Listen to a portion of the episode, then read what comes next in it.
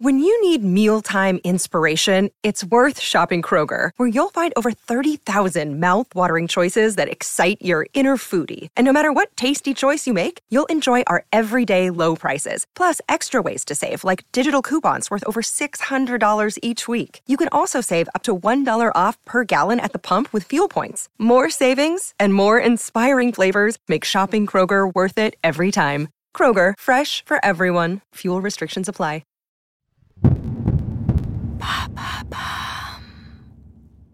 L'été, c'est souvent dehors. C'est les balades, les apéros, la plage. Mais au bout d'un moment, on s'habitue aussi au beau temps et nos vieilles pulsions reviennent.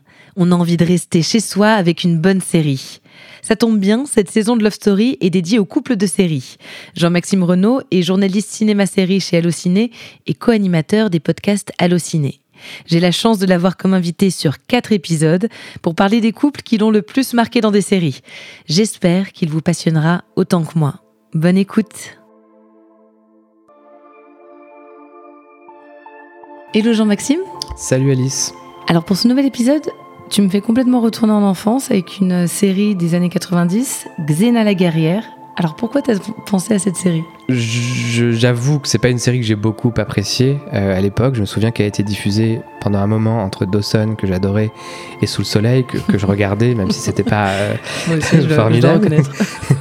et clairement, je sais pas ce qu'elle faisait là, hein, parce que voilà, ça n'avait vraiment rien à voir avec ces deux séries. Euh, donc c'était un peu le moment où je, je zappais, où je faisais autre chose. Mais bon, j'ai quand même vu des épisodes de cette série, une série un peu cheap. Voilà, c'était visuellement, euh, voilà, le souvenir que j'en ai, moi, c'est d'un truc un peu cheap, mais c'est une série qui était très aimée malgré tout. Et, et donc moi, ce que j'en ai, c'est un souvenir un peu flou. Euh, mais, mais justement, c'est ça qui est intéressant avec cette série, et on va en parler après, c'est que il y avait une relation entre ces deux, ces deux héroïnes. Donc Zena et euh, Gabrielle. Et Gabrielle, qui était pas claire. Euh, je sentais bien qu'il y avait un truc pas clair, mais à l'époque, parce que j'étais peut-être trop jeune, je comprenais pas vraiment, et je pense que beaucoup de téléspectateurs comprenaient pas. Mais un certain nombre de fans plus âgés, eux, avaient très bien compris ce qui se passait. Si tu devais trouver trois mots là pour définir cette histoire d'amour un peu euh, ambiguë, je parlerais de transmission, de féminisme et de passion. Très bien, donc pour ce nouvel épisode, une histoire de transmission, de féminisme et de passion, une histoire d'amour.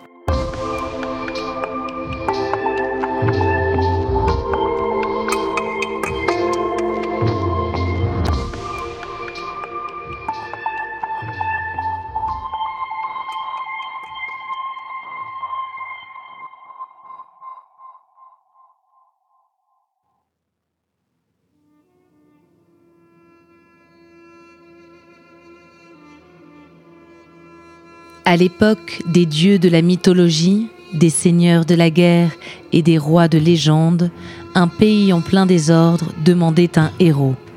Alors survint Xena, une prestigieuse princesse issue du cœur des batailles. Combat, passion, danger. Par son courage, Xena changera la face du monde. Nous sommes en 1996 et le premier épisode de la série Xena la guerrière s'ouvre sur un épique générique. Le show de John Chulian et Robert Tappert est un spin-off de la série Hercule. Hercule, série assez, euh, assez culte pour toute une génération, une série de fantasy, donc qui a inventé un peu les mythes, euh, vraiment à sa manière, c'est-à-dire que ça mélangeait un peu tout, un peu toutes les époques, il y avait des influences euh, grecques, des influences de, plein de mythologies différentes. Euh, c'était euh, ouais, c'était des aventures euh, tournées en Nouvelle-Zélande, donc il y avait quand même des beaux paysages. mais au niveau des effets spéciaux, on était dans les années 90, c'était pas toujours très très fameux. et bah, Hercule vraiment c'était la série de mecs, voilà si on devait résumer les choses. et Xena c'était son pendant féminin, donc il y avait deux héros d'un côté, deux héroïnes de l'autre. Et Xena, disons qu'elle a eu plus de succès, je pense, en France. Euh, je saurais pas très bien dire pourquoi. Euh, peut-être que c'est un hasard de programmation, euh, mais en tout cas, peut-être que c'est justement lié au couple, parce que dans Hercule, il n'y avait pas de sous-texte homosexuel. C'était vraiment très baston, violence, etc. Ça restait léger parce que ça, ça, se voulait familial, mais voilà. Là où la série Xena était un petit peu plus complexe, un petit peu plus maline, elle n'était pas très jolie visuellement non plus, mais elle était plus intéressante, je pense, en termes de sous-texte et de, choses à en tirer, quoi. À l'origine de la complexité de la série, on a donc un duo. Il y a Xena, la brune à franges, dont le robuste bouclier épouse parfaitement les courbes. Et il y a Gabrielle, la blonde, à franges aussi, plus champêtre, avec son bustier vert et sa jupe marron. Xena, c'est quelqu'un qui a tué tout un village, y compris des enfants, enfin des familles, euh, etc., euh, et qui cherche euh, la rédemption en se battant donc contre plein de créatures mystiques, contre des hommes, contre des, guerriers, contre voilà, c'est une guerrière elle-même. Elle est sur son cheval et elle traverse plein de paysages très différents. Et elle est accompagnée d'une jeune femme qui s'appelle Gabrielle, qui est un peu son élève. Voilà, c'est ça l'idée. Elle, Gabrielle, elle vient d'une famille aisée. Euh, elle cherche un peu l'aventure, elle cherche à apprendre la vie. Euh, et donc euh, Xena, qui elle pour le coup vient d'une famille pauvre et s'est faite toute seule, va vraiment lui apprendre comment se battre, puisqu'elle part vraiment de zéro. Gabrielle va lui apprendre comment une femme moderne, en tout cas, doit et peut se comporter face aux hommes. Xena et Gabrielle sont deux personnages aux antipodes, physiquement, on l'a dit, de par leur parcours aussi, et par voie de conséquence dans leur personnalité. Xena, c'est quelqu'un euh, euh, d'assez peu sympathique au début. Euh, c'est quelqu'un de froid. C'est quelqu'un. Bah, c'est une machine en fait, une machine de guerre. Donc on rigole pas, on s'amuse pas avec avec Xena au début. Et évidemment, Gabrielle, elle, elle est plutôt légère. Elle est plutôt. Elle a envie d'apprendre, mais en même temps, voilà, elle comprend pas très bien pourquoi elles font toutes ces choses et, pourquoi être aussi sérieux. Donc, elle va apporter un peu de rire, de sourire euh, à Xena. c'est une femme un peu innocente aussi, puisqu'elle est jeune et qu'elle n'a pas vraiment connu les hommes. Elle a été très protégée, surprotégée, donc, donc bah, elle a plein de choses à découvrir à plein de niveaux. Et, Xena va lui montrer le chemin, quoi. Ah, I almost got you that time. No, you didn't. What are you talking about? I was this close. You were this close because I let you get this close. Deux aventurières qui parcourent le monde, qui défient les hommes et qui s'entraident. Un pitch plutôt féministe en soi, mais le male gaze des créateurs de la série est partout. Dans les décolletés de Xena et Gabriel, ou dans des scènes où on les trouve toutes les deux dans la même baignoire, se savonnant mutuellement. Alors comment cette série est devenue tout un symbole pour la communauté lesbienne? Alors à l'origine, dans la tête des, créateurs, il n'était pas du tout question d'une relation euh, homosexuelle entre ces deux femmes. Ils voulaient faire une série sur Xena, puisque c'était un personnage qui avait été introduit dans Hercule, qui avait beaucoup plu au public, donc ils se sont dit on va, on va essayer d'en faire un spin-off.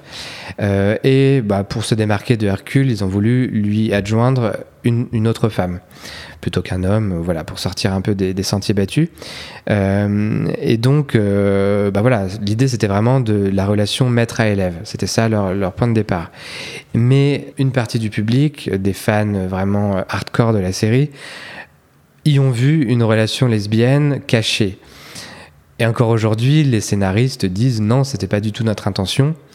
Mais en apprenant tout ça, euh, ils ont commencé à jouer un peu comme X-Files l'a fait, à jouer avec ça, à cacher quelques petites scènes, quelques petits indices qui pourraient laisser entendre qu'elles sont plus que des amis, plus qu'une maîtresse et son élève. Et, euh, et, donc, il y a eu euh, des scènes euh, bah, d'embrassade, par exemple, où bah, il y, a un épisode qui, reprend un peu le mythe de La Belle au Bois dormant.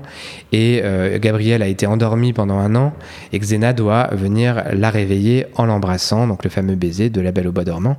C'est une manière aussi de donner aux fans ce qu'ils attendent, euh, tout en l'assumant pas vraiment, puisqu'elles ne sont effectivement pas en couple. Et ça lance pas d'ailleurs euh, quelque chose, euh, un début de relation entre elles, hein, ce baiser. C'est vraiment un épisode parmi tant d'autres, voilà, qui a marqué les esprits du coup. Parfois, il y a des d'autres personnages, par contre, qui n'apparaissent que pour quelques épisodes, qui font des allusions qui sous-entendent que leur relation est un peu étrange quand même. Ah oui. Voilà, mais ça reste. Euh, et puis, alors, il y a un truc quand même important aussi, c'est que la VF a un peu effacé ces allusions-là euh, à la traduction. Est-ce que c'est volontaire? Je, je pense pas que ce soit un souhait de la chaîne. Je pense qu'il y a beaucoup de gens qui regardaient la série au premier degré, peut-être y compris les traducteurs, et qui n'ont pas vu ce qui se passait, euh, qui était vraiment un phénomène plus du côté des fans finalement que du téléspectateur lambda. En comblant un cruel déficit de représentation, la relation entre Xena et Gabriel, si ambiguë fut-elle, a nourri les fantasmes d'une génération et forgé une solide communauté de fans. Comme dans beaucoup d'épisodes de cette saison spéciale série, le constat est le même.